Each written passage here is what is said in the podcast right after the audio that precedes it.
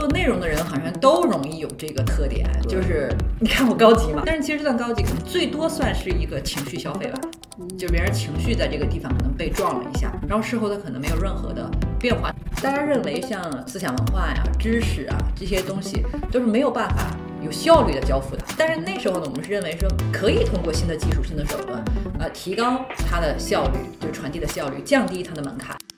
未来可能所有的企业，你都必须变成这样一种模式，我们叫 to S 的，就社会，嗯，对吧？就这里面是很多个力量的平衡。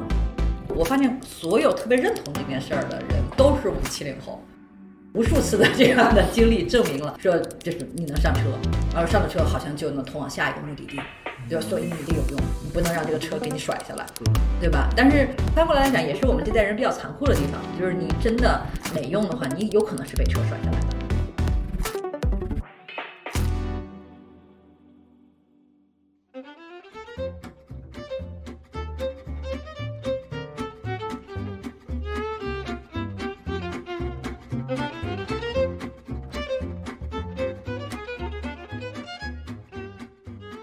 言之有物，不止硬核。大家好，这里是新周刊硬核读书会 FM，我是好汉。我是叶倩文。我们今天特别荣幸的邀请到了得到联合创始人和 CEO 托布花花姐，花姐可以先给大家打个招呼。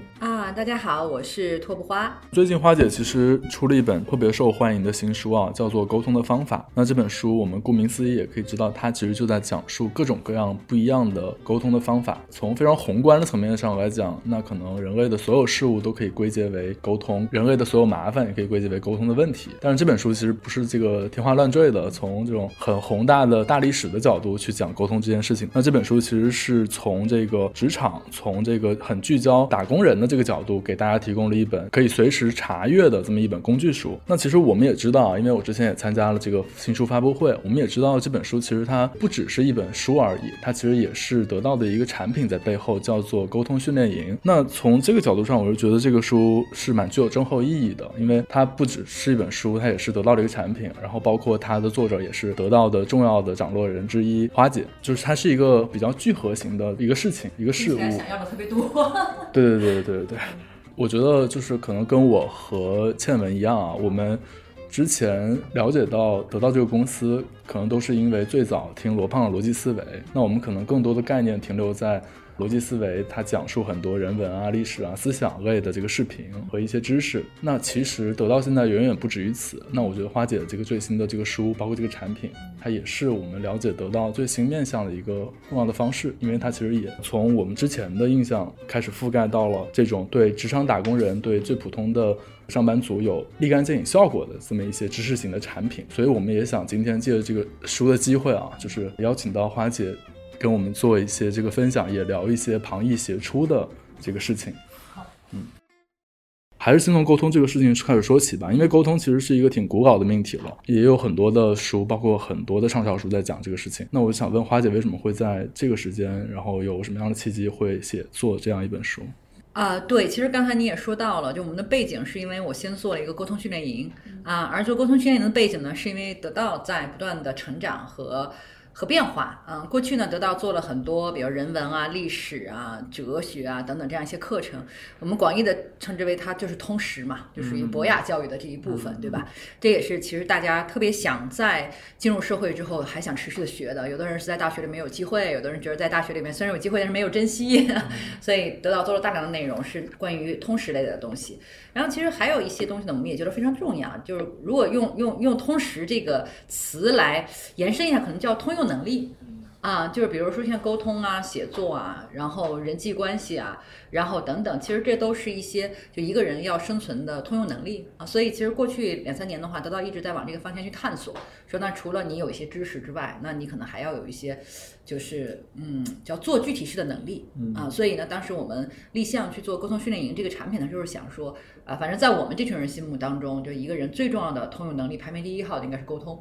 啊，就是不论你的背景是如何，对吧？不论资源情况，或者你在任何一个文化里面，那能够跟别人良好的沟通，然后可能都是自己能够生存、能够发展的第一步。所以当时我们就想说，我们能不能去做一个 训练沟通能力的这样一个课程？而沟通能力它的特点就是，你知道那么多是没有用的，嗯，对吧？就是到那个具体的场景当中，你你得能应对这个场景才行。所以当时他一开始就是出现了那个特点，就是比较方法化吧，啊，然后呢，甚至我们有的学员就会跟我说，你讲那方法我听懂了，但是我嘴还是不会。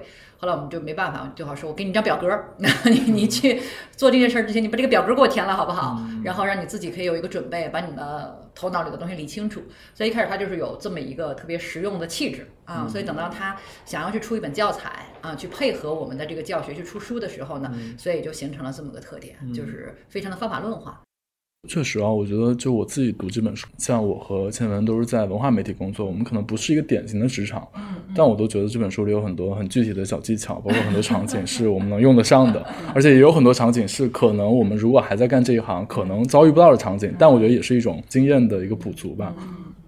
对，就拿我自己来说，我就觉得看这本书的时候，我刚看了一下，里面很多内容都觉得其实挺实用的，不仅仅是说对于我个人来讲，然后也会觉得说这也是一个认识世界的一个工具。然后因为里面举了很多非常详细的例子，然后我也想问您一个问题啊，就是沟通的方法，因为你自己也说过这是一个工具书，就是一个可以随时来查阅的这样一本书。然后这本书的封面上有一句话叫做“沟通是一场无限的游戏”，这句话是纽约大学的一位教授叫詹姆斯卡斯的。一本书《有限与无限的游戏》，一个哲学家眼中的竞技世界。这本书里面的一句话，那我也想跟您谈谈，就是您的这本沟通的方法所要想传递的一种世界观是什么呢？因为我觉得不仅仅是一个工具书这么简单，因为沟通它本身其实就代表着我们对这个世界、对他人的一个看法。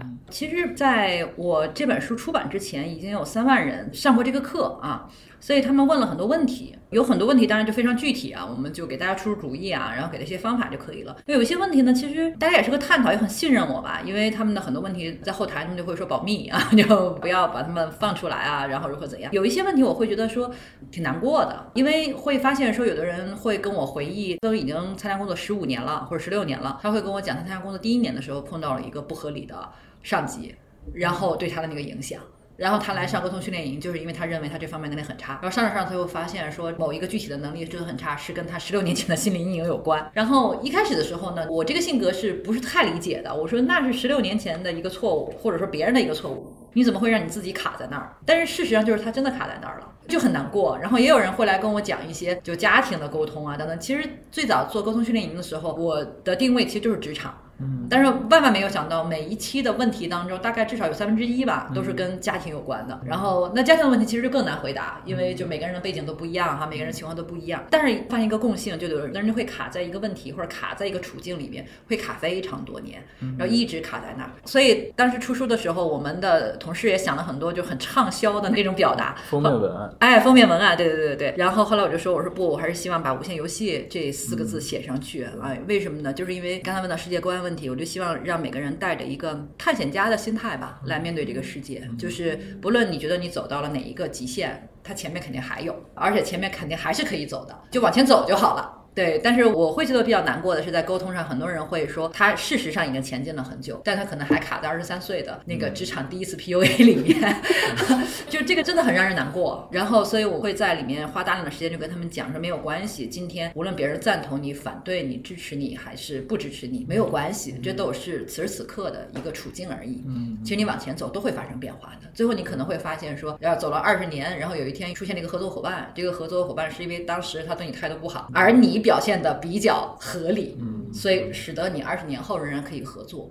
我说这种事情都会发生的，但只不过可能对于很多年轻人来说，因为大家社会阅历还比较有限嘛，啊，可能还没有看到这种无限性。而且我觉得刚才我们还少说了两个字，就是书封上还有两个字叫“别怕”，沟通是一场无限游戏。对，然后就是很应和，就是刚才花姐说的这些，就是它是一个。有点像勇敢者的游戏的那种感觉，是是是，其实是有励志的这个作用的。对，就是给大家稍微安安心吧，就是特别希望没有什么可怕的，不会的。比如很多人会在某一个沟通很困难的时候，他会当逃兵，就回避掉，好像这件事情从来没有发生过。但是其实那个问题也就因此不会被解决了。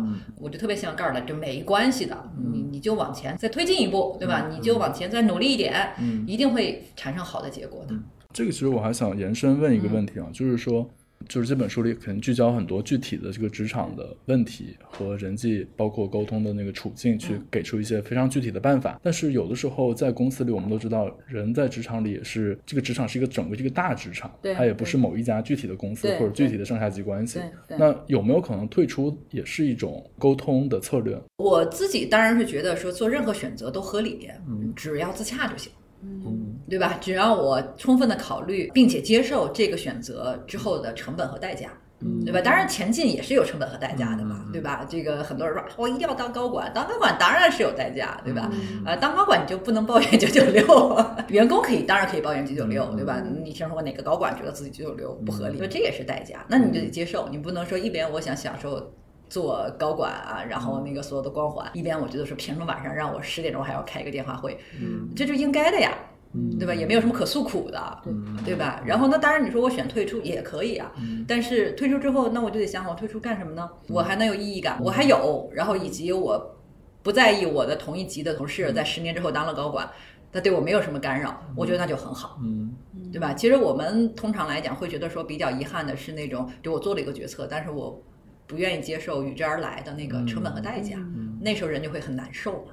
对，嗯嗯，所以我是觉得说，就人得舒坦 就对吧？这个舒坦是自洽之后的一个结果啊。对，我觉得你如果退出之后，还是可以选择继续进入职场，只不过是换一个环境，就他是看这个某一个沟通环境到了一个临界点了，是是是那，再进行沟通其实是一种消耗了。当然当然有可能，对，也是一种自我保护嘛。对对对嗯，所以我经常会跟那个，就比如在课程里面会有人问我问题啊，他会问这样那样，会问很多假设性的问题，我就跟他们讲，我说你不要问假设性的问题，然后假设性问题没法回答，然后另外一个我说说到家一句话，就是你可以走啊，嗯，对对吧？为什么你觉得如此不公平，但你不选择走嘞？对，说明你手里没有牌啊。对对那你手里没有牌，说明什么呢？说明我们本事还是不够啊。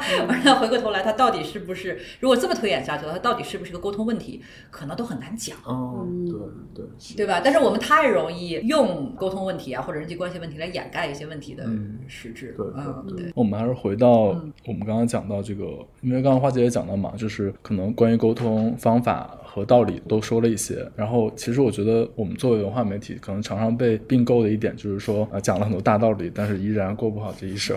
这也是一句一句这个韩寒电影里的金句吧，我觉得还是挺有道理的。但是我这个点也想联系到问花姐一个问题啊，就是说，因为这个新书它确实是一个强方法论的一本书嘛，很显然。那包括这也暗示了，比如说得到这家学习公司，它正在做的事情发生了，它的版图扩大了，然后它的理念可能有没有用，或者说方法论这个事情，其实确实是呃我们感觉到得到的产品很强调、很重视的事情。能不能给我们讲讲这个方面？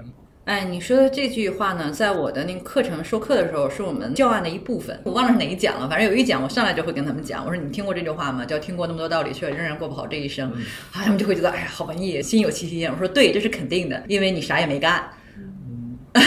所以他们就会啊，你怎么会说的那么难听？我说对呀、我说听那么多道理就不应该过好这一生啊，听道理有什么用啊？就你得去干呀、嗯对不对？然后你得去做点事情啊，才能过得好啊。如果听道理就能过得好的话，那就应该是这个世界上读书最多的人，一定是过得最好的那个人。但事实上我们知道不一定嘛哈。所以我自己会觉得说，就是得到，因为就非常强调嘛，也在努力的去做这个转型，就让得到提供的内容，不论是图书也好，不论是课程也好，能够更应用化啊，更方法论化。我觉得因为很简单，说白了就是对于一个人花一点时间在一个平台上去学习来说，他花的可不是钱，他花的其实是时间。而且是他做出了一个非常重要的选择，就是他是带着期待嘛，就是我之所以要花时间、投入时间去学一个东西，是因为我有一个期待，我想改变个什么，所以我就经常逼问我们公司的内容人员，我就逼问他们，我说你你你这篇东西做的挺好，你觉得你写的很好，我说就问你第二天你的这个听众也好，你的这个用户也好，他去上班的时候他会发生一个改变吗？嗯。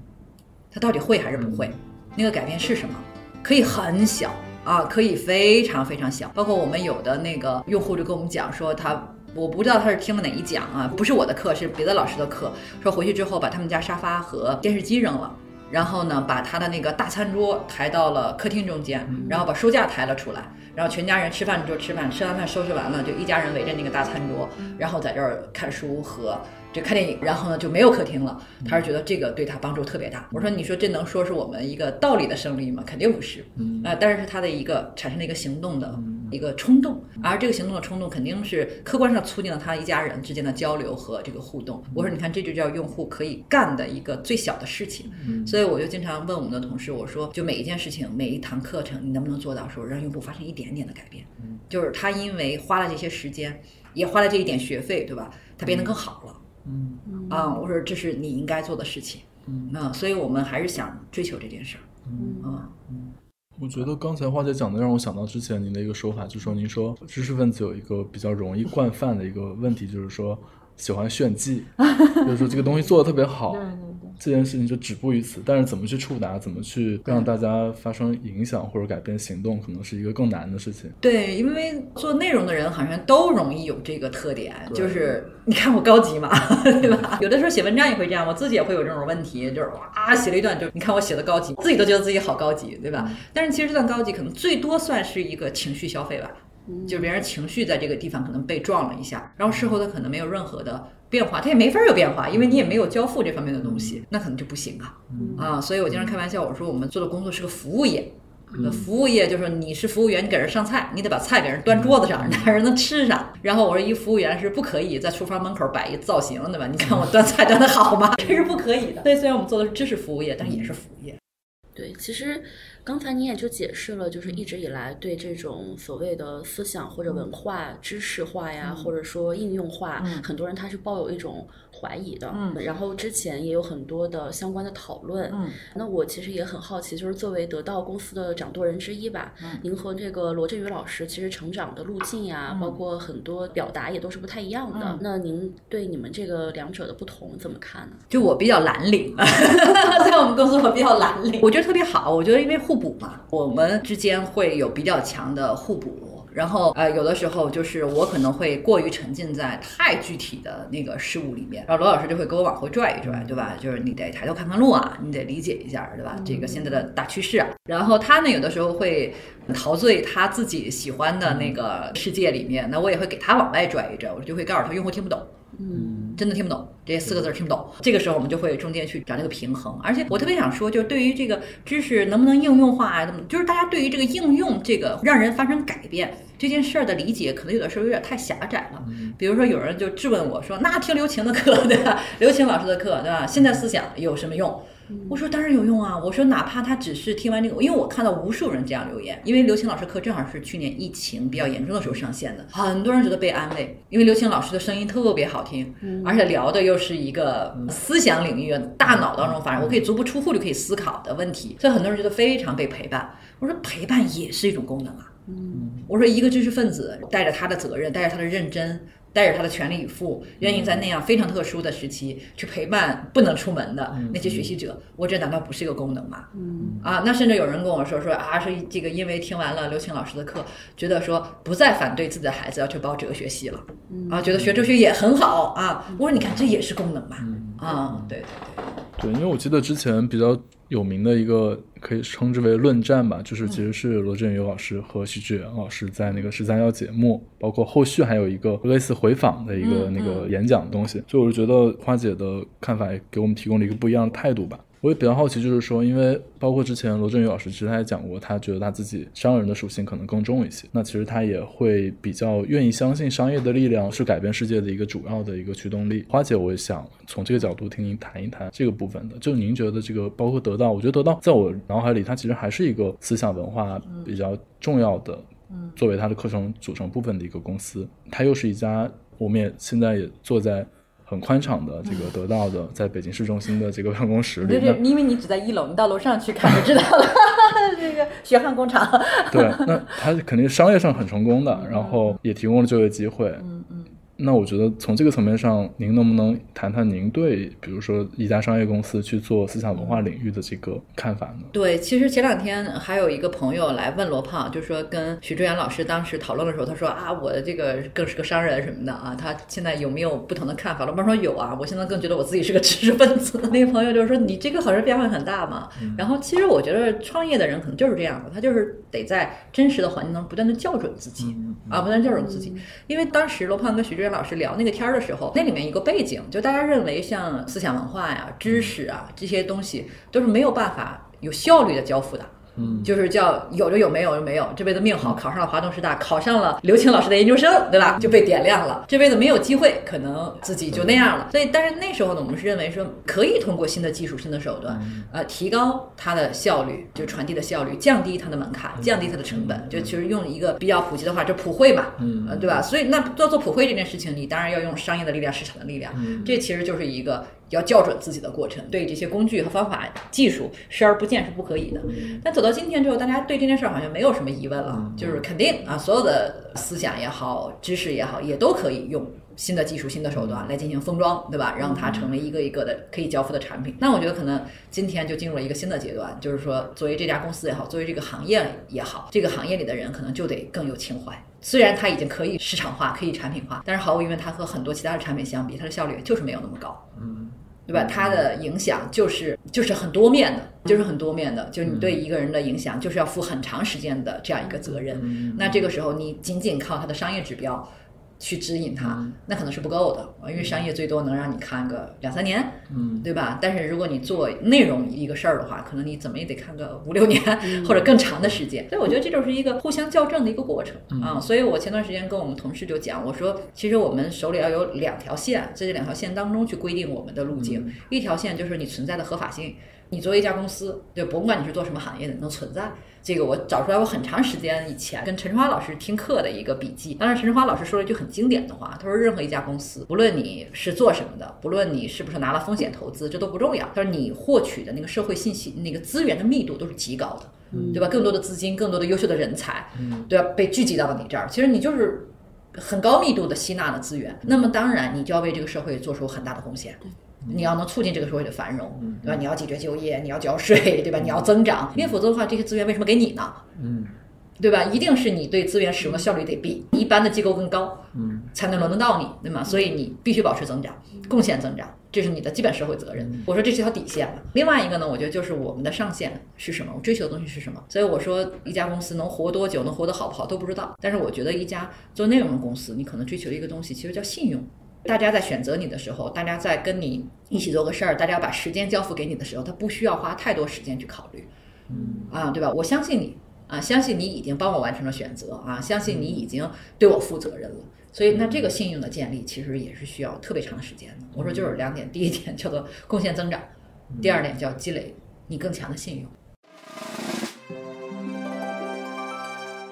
其实我觉得花姐讲这个，我还挺想分享一下自己的经历的，因为我是九五后嘛，那我肯定伴随着这个中国信息化革命的成长，我觉得。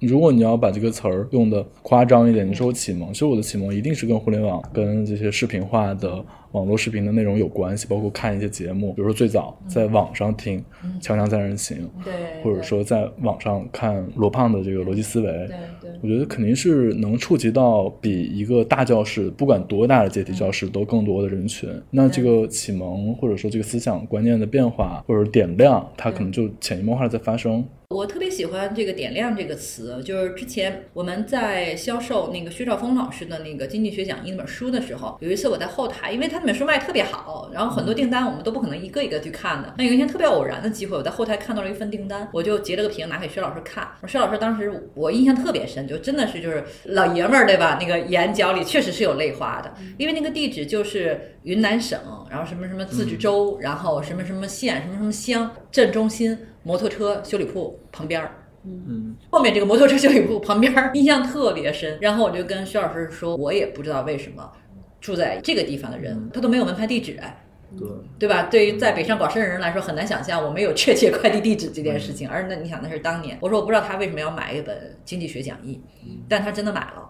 然后我当时跟薛老师看，薛老师特别感动。然后薛老师就说：“哎呀，说有一天我们能不能找到这个人，请他到北京来，我想见见他，或者是怎么样。”但后来我们又多方联系，就很神奇，那个人就出现了一次，比如搬走了，或者是如何怎样。但是我就跟薛老师说：“你看这个事儿多有意义，那可能是一个家长买给孩子的，嗯。”对吧？也可能是临时去出差或者去做个项目，对吧？的人在那儿，也可能他真的就是一个上过中学，然后但是也没再继续上学的一个当地人，但是他在看经济学讲义。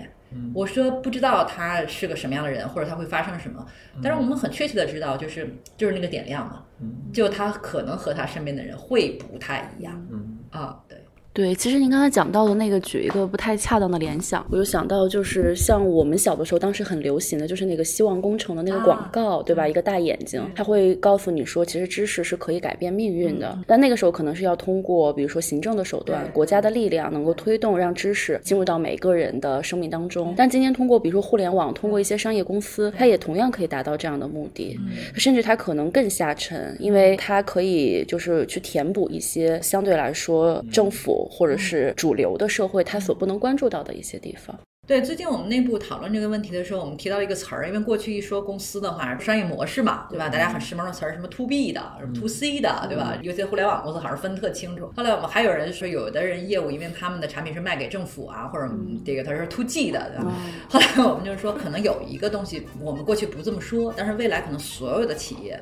你都必须变成这样一个模式，我们叫 to S 的，就是社会，对吧？就这里面是很多个力量的平衡，它既不是 to B，也不是 to C，也不是说老百姓喜闻乐见就足够了，不，它可能还有一些政府引导的。这样一些方向在里面啊，它也不是纯粹的 to B，说你有一个特定的客户满足就够了，对吧？是所有人都得满意，嗯，就这个所有人都得满意。其实我觉得可能是社会进入到了一个新的阶段，它要去追求新的平衡，然后去解决一些新的问题。过去是萝卜快了不洗泥，对吧？那现在可能很多问题要被精细化的去解决。我觉得这个 to S 可能变成了所有公司必须要找到的 那样一个工作方式。其实就是您刚才讲的普惠。对对对对对。那我觉得，既然刚才讲到这个 to S 这个事情啊，就讲到这个社会了。那我觉得，其实我们也可以不妨进入下一个重要的话题，就是关于工作。因为我们知道，其实工作是人在社会中获取自己意义的，或者说取得自己的自由的一个最重要的方式，甚至是对，应该是最重要的方式，除非你是有创造力的艺术家。对对。那因为我们知道刘青老师之前在得到的那本书也是非常的受欢迎啊，而且包括刘青老师在奇葩说破圈之后，他有一句引用的话叫做“人是目的，不是工具”。那这个话我觉得其实就还挺跟刚才呃花姐讲的东西对接上的，就是其实 Q S 其实就是。在为了一个目的，为了人在社会上的目的做一个事情，就是不知道花姐会怎么理解刘青老师最破圈这句话和你们现在在做的事情的关系吗？对他当时说的应该原话是，就人是目的而不是手段。啊，就是不是达成某个目的的手段，对吧？我特别认同这句话，因为我们做很多事情的话，因为你会碰到挑战，那在这个过程当中，你总会忍不住就会偏离一些目标啊。那每次我们发现做错的时候，肯定都是因为把人当成了手段。你只要能不断回到说人是目的，你就能做很多事情。比如我前两天看了一个特别感人的，就很近近松北里的一个小区改造，然后呢，这个新的物业公司呢就给因为老旧小区嘛。然后就跟每个小区的单元门儿就安了一个智能摄像头。你如果只听到这儿的话，就我们都看社会新闻长大的，对吧？当然你就会觉得说，哎呀，你看这个巧立名目又收钱了啊。然后智能摄像头这个钱怎么收啊，对吧？是不是要安个系统啊？如何怎样？但是实际上不是，他们为什么呢？因为老旧小区的话，最大的问题就是里面住的全是老人，嗯，而且很多都是孩子不跟自己住在一起的老人，就是没有人照顾的空巢老人。然后物业公司人手有限，嗯。然后呢，旧有的那种邻里关系可能又随着城市化的过程，其实慢慢的又消失了。你怎么保证这些老人是安全的呢？所以这家公司呢，就用了两个新的技术，一个是智能水表，一个智能摄像头。然后每天用大数据来分析一下。然后这个，比如说这个住在四楼的好爷爷下楼了没有？然后如果他一天都发现说，哎，摄像头没有捕捉到你的脸，然后同时发现你们家的智能水表没有动过，马上上门。马上上门，因为这两个指标一交叉，就知道说老人可能摔倒了，可能生病了。对，然后马上上门来，帮你解决问题，啊，同时效率也很高，对吧？我也不需要每天那么多人挨个去敲门去。所以当时我看到这个故事之后，我就觉得说，哎，不是故事，就是这个实践啊，我就是好感动。因为一方面很多人这个还在喊啊，就是这个数字化呀，什么等等啊，什么的隐私的侵犯很严重啊，是不是如何怎样？但同时你看到，如果你以人为目的，嗯，同样的工具，它可以创造非常。非常有人情味儿的价值，嗯。啊，对，所以得到想做的事儿，其实本质上也是这件事儿。我们想做的就是让一个人能够能不能以极低的成本来发展自己。嗯，过去我们会觉得说受教育其实好的教育资源还是第一是稀缺的嘛，那第二就是它也可能很昂贵啊，就是如果你还包含时间成本、包含家庭所付出的这种成本的话，那现在的话，我们能不能说借用一些新的技术、一些手段，然后让每个人的成本可以变低？然后这个呢，一个是真正的教育普惠，第二个就是只要你愿意，就这个社会还是在给你提供一些自我发展的一些资源。嗯，对。就我觉得，不管是商业也好，还是这个技术也好，它可以作为工具通向那个人的最终的那个目的。对就看刚才花姐举的这个北京这个事情，我还挺惊讶的，因为我觉得北京好像啊，比较落后是吧？对对对，北京也有先进的地方，对，做的很好。那其实我觉得也可以把工具这个事情拉到人的范围内去讨论，因为我们其实很多有个词儿叫工具人，工具人嘛，或者说打工人，大家好像觉得说这个商业社会或者资本主义社会有强烈的把人工具化、把人螺丝钉化的这个倾向。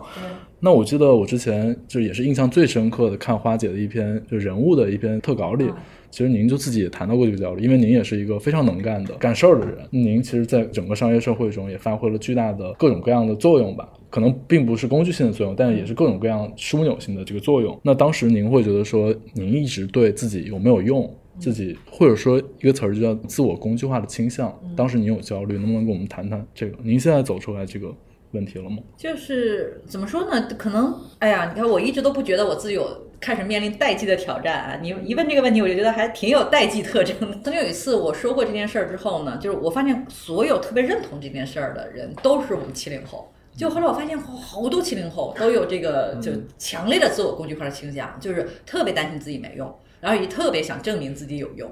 啊，这个证明的方式多种多样啊，但反正大家都特愿证明这一点。然后我觉得还挺奇怪的，因为这个不是很多小朋友跟我反馈这件事情啊。反正这件事儿给我反馈的都是我们七零后。我后来觉得可能时代特征吧，就是我们这代人成长的过程当中感受了很多事儿，所以在这时候反正是你更有点用，更能发挥一点具体作用。你反正就能搭上个快车，嗯，所以也许这件事儿驯化了我们，对吧？无数次的 这样的经历证明了，说就是你能上车，然后上了车好像就能通往下一个目的地，对吧？所以你得有用，你不能让这个车给你甩下来，对对吧？但是翻过来来讲，也是我们这代人比较残酷的地方，就是你真的没用的话，你有可能是被车甩下来的。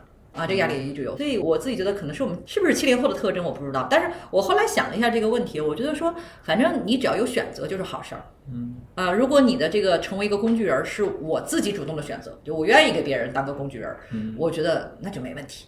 嗯，对吧？比较怕的是被动的，啊，特别不想当个工具人儿，但是被迫 成为了工具人儿，对吧？特别想当一个艺术家，被迫成为了一个给老板做 PPT 的，这可能就比较难受。但是也有很多人说，我学了设计，我就想用 PPT 来创业。对我认识好几个朋友，就是因为 PPT 做的特别好，对吧？给大型发布会做 PPT，然后也成为了 PPT 设计艺术家。嗯，他可能就不觉得自己是个工具人儿对啊。所以我觉得这一切可能都在于说，那个主动权到底在不在自己手里。嗯，但我们一般来说就是看，至少在社交媒体上，很多人都说今天的年轻人崇尚的是躺平嘛，然后不想当工具，也不想做螺丝钉，他就想躺平。但您说过，就是实现这个财务自由，然后找个沙滩躺着，这个根本就是荒诞。所以我不知道，就是您对这个今天的年轻人的观察是什么样的？包括我记得，就是因为之前就在那个您的新书发布会上，您也说过，就是说您还作为管理者，您还会说，您会注意到，就是工作的意义感是一个作为管理者需要解决的问题。这个其实是很少很少有管理者去从这个层面去考虑的。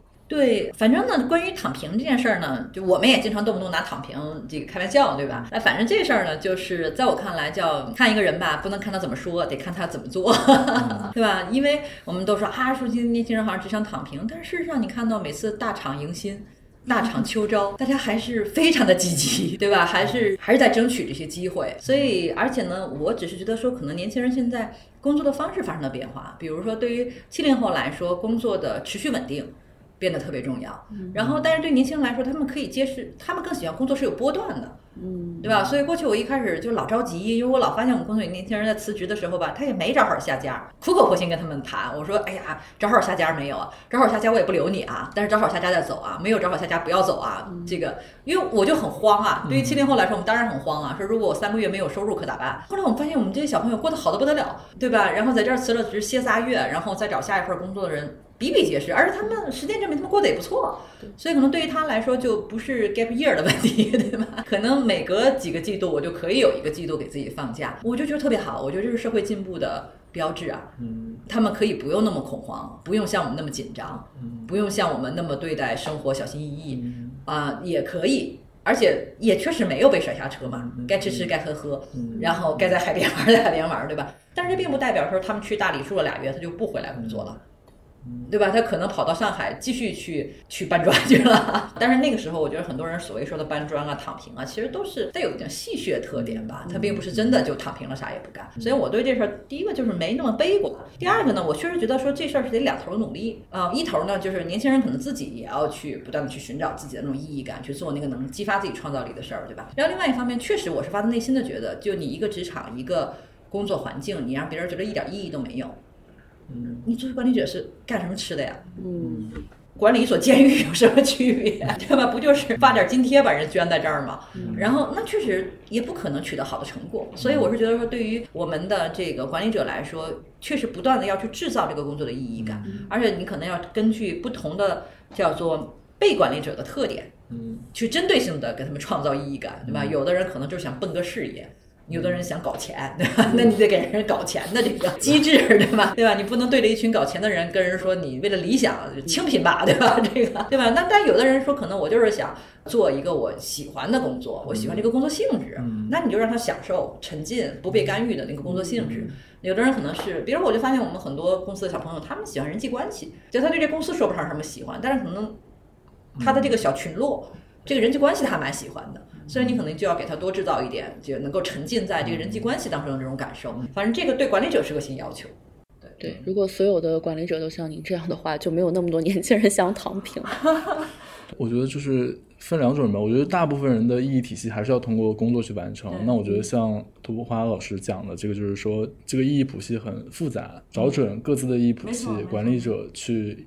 有的放矢的去做一些事情。对，你看我拿我们公司举例子，我们公司因为做内容人特别多，我不知道你们啊，反正我们公司内容人多的话，做内容人就有个特点，就是他会表现的很丧。就是这个事儿到底是真的丧还是表现的丧，就不好说。因为表现的丧，反正从历史上来看也是表现的丧比较高级嘛。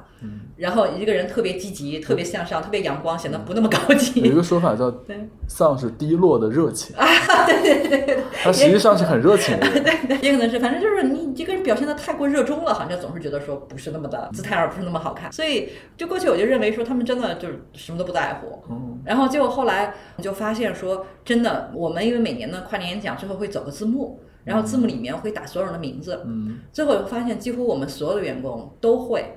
就是去给爸爸妈妈讲，嗯你看电视台播我们单位的视频，然后里面有我的名字。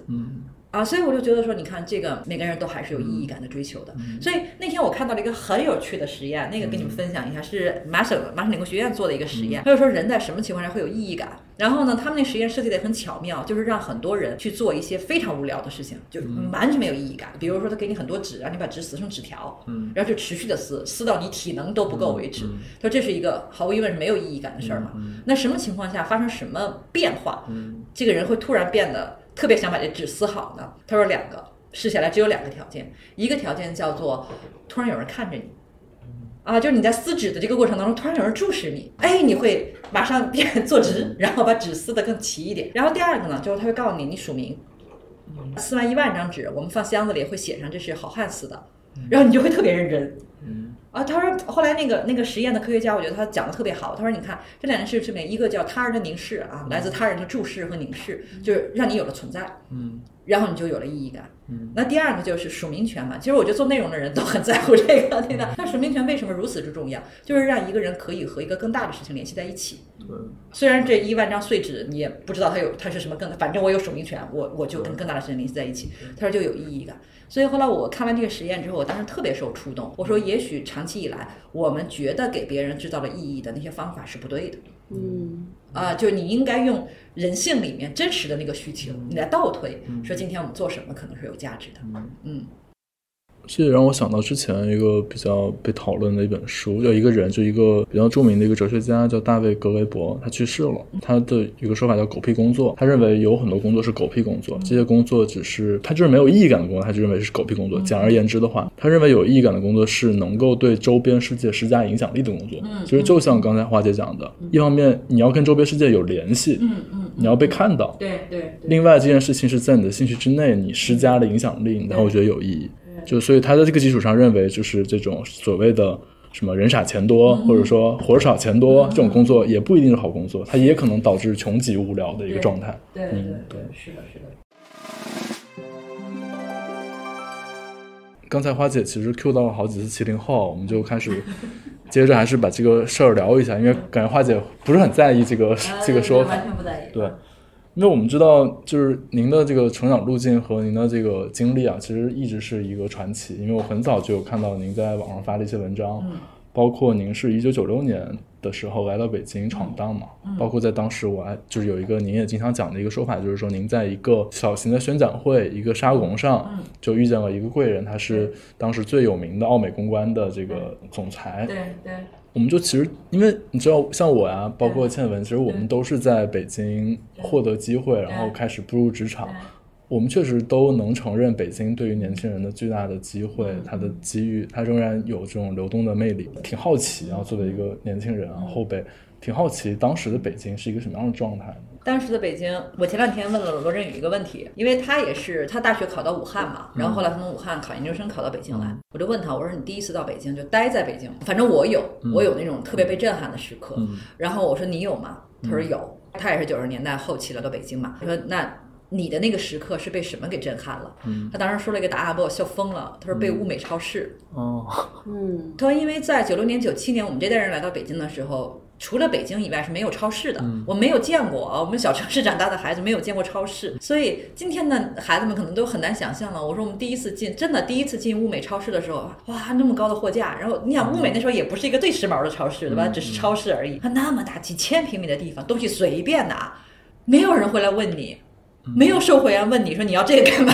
很自由的感觉，对自由以及丰富，嗯。啊，我觉得是这两个东西同时发生了，我觉得特别震撼。嗯，确实是当时我们来到北京的时候，觉得就是就一切都很丰富吧，就是所有的机会啊，人与人之间的那种交流，然后包括每个人的那种希望感啊，然后确实是那个时代的北京，还现在回过头去看，我觉得还挺热火朝天的，嗯，对。因为当时我记得您的那个文章里也讲到，就是说您其实您的路径跟大部分人也不一样，也不是一个正呃，也不是一个很正常的职场路径，是一个比较传奇的一个路径嘛。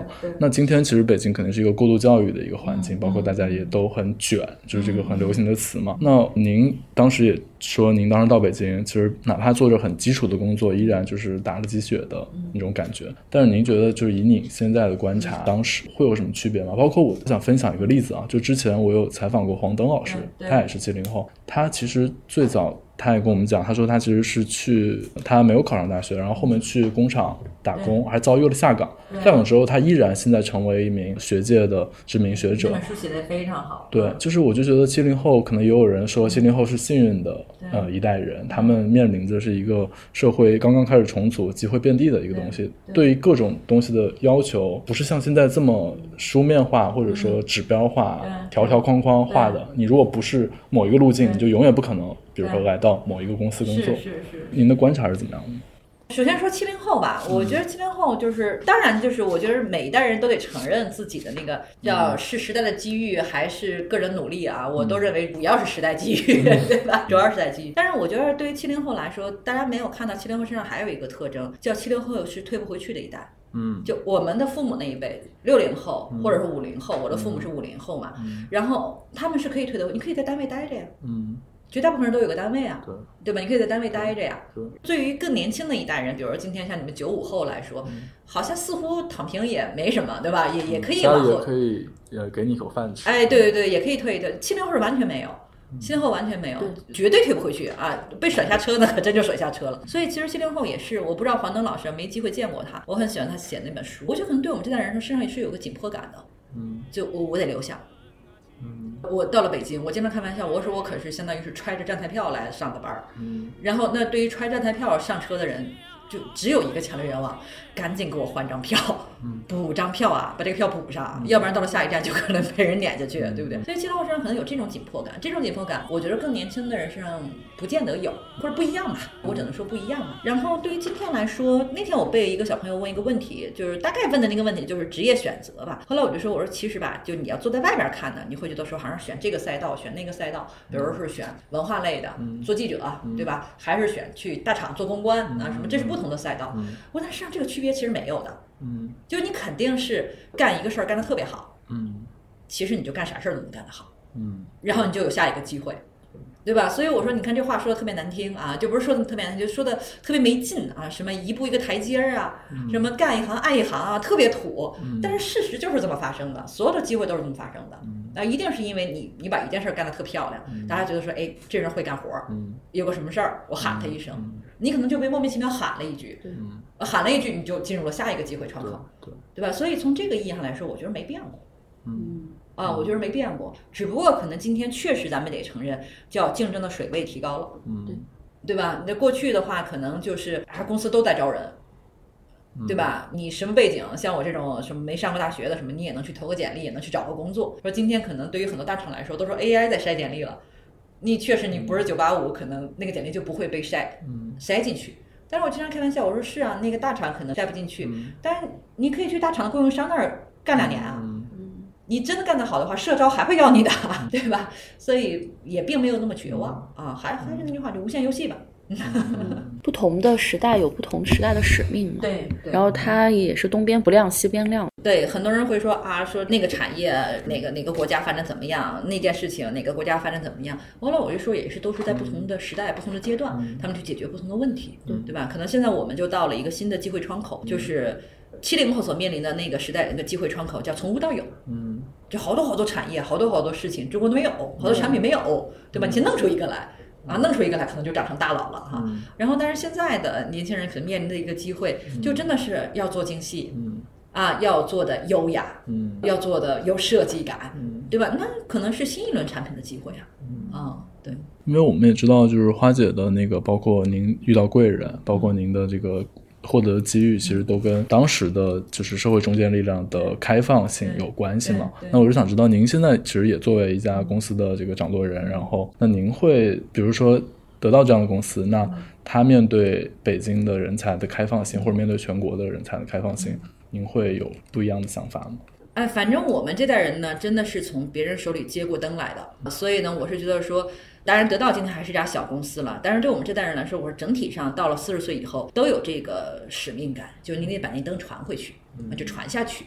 啊，所以对我们来说，我觉得今天我特别能理解当年战祥国为什么会帮我啊，或者高建华当年为什么会会帮助我，会给我机会，就特别简单，就是到了一个四十多岁的人，你看见有一个年轻人特别有上进心，特别想干事儿，然后你只要你手里有那点资源，你会特别愿意想给他。对。啊，你像我们公司也是这样的，我就经常跟他们说，我说你对这公司有一万句吐槽，我都认的。这公司肯定是方方面面都没干好，对，没做好。但你说你怀才不遇，没道理。我说我们但凡能看见一应届生啊，说这个实习三个月期间能有点什么表现，我们都恨不得跪下来给他发 offer，对吧？就一定要回来呀，就不要去接那谁谁谁的 offer 啊，一定要回来。我们现在就可以跟你这个做点承诺，我们现在可以给你笔签约金，好不好？就是肯定都是这样去做工作的。所以我经常开玩笑，他们。我先生就说说你上班是赔钱的，你知道吗？我说我说确实是因为就每每周在公司群里发红包，对吧？然后身边的同事小伙伴们，然后哎三不五十的还要给他们买个礼物，买个什么东西，买个什么装备，就是特别希望你一定要喜欢我，喜欢这家公司，你要好好在这儿待着，你好好做工作。其实就是一个年轻人稍微有那么一点点的优势，能够稍微露个头。其实我觉得这个市场上还是缺人的。对你去问所有的用人单位，他都告诉你他缺人。但当然了，翻过来你去问所有的求职者，都觉得啊，工作很难找。这个匹配问题可能才是个真问题。嗯。其实刚才谈到的主要是关于工作嘛，然后那对于您来说，其实不可避免的还有就是你的女性身份。然后因为在二零二零年的时候，罗振宇的跨年演讲里，你当时往这个演讲稿里塞了一句，说这个是不要辜负这个时代给女性的机会。其实确实我们在很多的媒体报道，包括一些新媒体里面也能看到，就是现在关于女性的议题越来越多了。当然一方面你可以看出来说，这个时代好像对女性还是有很多的不公正，但是有这么多的。声音发出来，有这么多讨论，也证明就是一个女性可以能够公开的、大声的、持续的发声的时代，的确是到来了。然后，所以说，我不知道就是您对这个问题是怎么看的？我们也知道，就是包括您经常提那个撒切尔夫人的一句话，叫做“我不需要别人喜欢我，我只需要别人尊重我”。之所以说出这个问题，我是想到，就是花姐的发言其实也是比较具有这个症候性，也比较具有。标志意义，因为其实，在就是 Facebook 的首席运营官跟您一样的这个成功的，呃哎，没有没有没有，他太成功了。对对，非常成功的一个女性就是领袖。她其实也在她的这个书里叫《向前一步》里鼓励女性。她认为说，只要有人邀你上火箭，你不要问去哪儿，你上去就可以了。她认为女人跟男人其实具有一样的信心品质，只要有志者事竟成。这其实我觉得，其实放置到我们文化这个圈儿比较熟知的这个女性主义的脉络里，其实是一个新自由主义女性的一个比较比较显著的一个口号。但是也有人会认为说，这种口号包括强者的叙事，其实是跟之前的，比如说成功的男性如何如何，其实是一样的叙事。然后包括我也记得，就是我当时看您的那篇特稿的时候，在评论区也有一个高赞评论，他会觉得说，确实觉得那篇文章写得很好，但他觉得说我确实没有能力成为像花姐这么成功的女性。包括您的这种驱动力或者您的这种强，他其实他可能会认为说，这个是个人主义的成功，个人主义的奋斗叙事。我没有从这理论的角度去思考这个问题啊，我只能说一点我的直觉，就是毫无疑问，我觉得就是就是包括技术的发展、社会的变化，它确实给女性创造了一个很大的一个机会平台。嗯为什么呢？就是因为过去很多的这个工作啊，它更强调那种所谓的独立贡献。嗯啊，那个时候呢，你说女性跟男性相比，这优势不明显。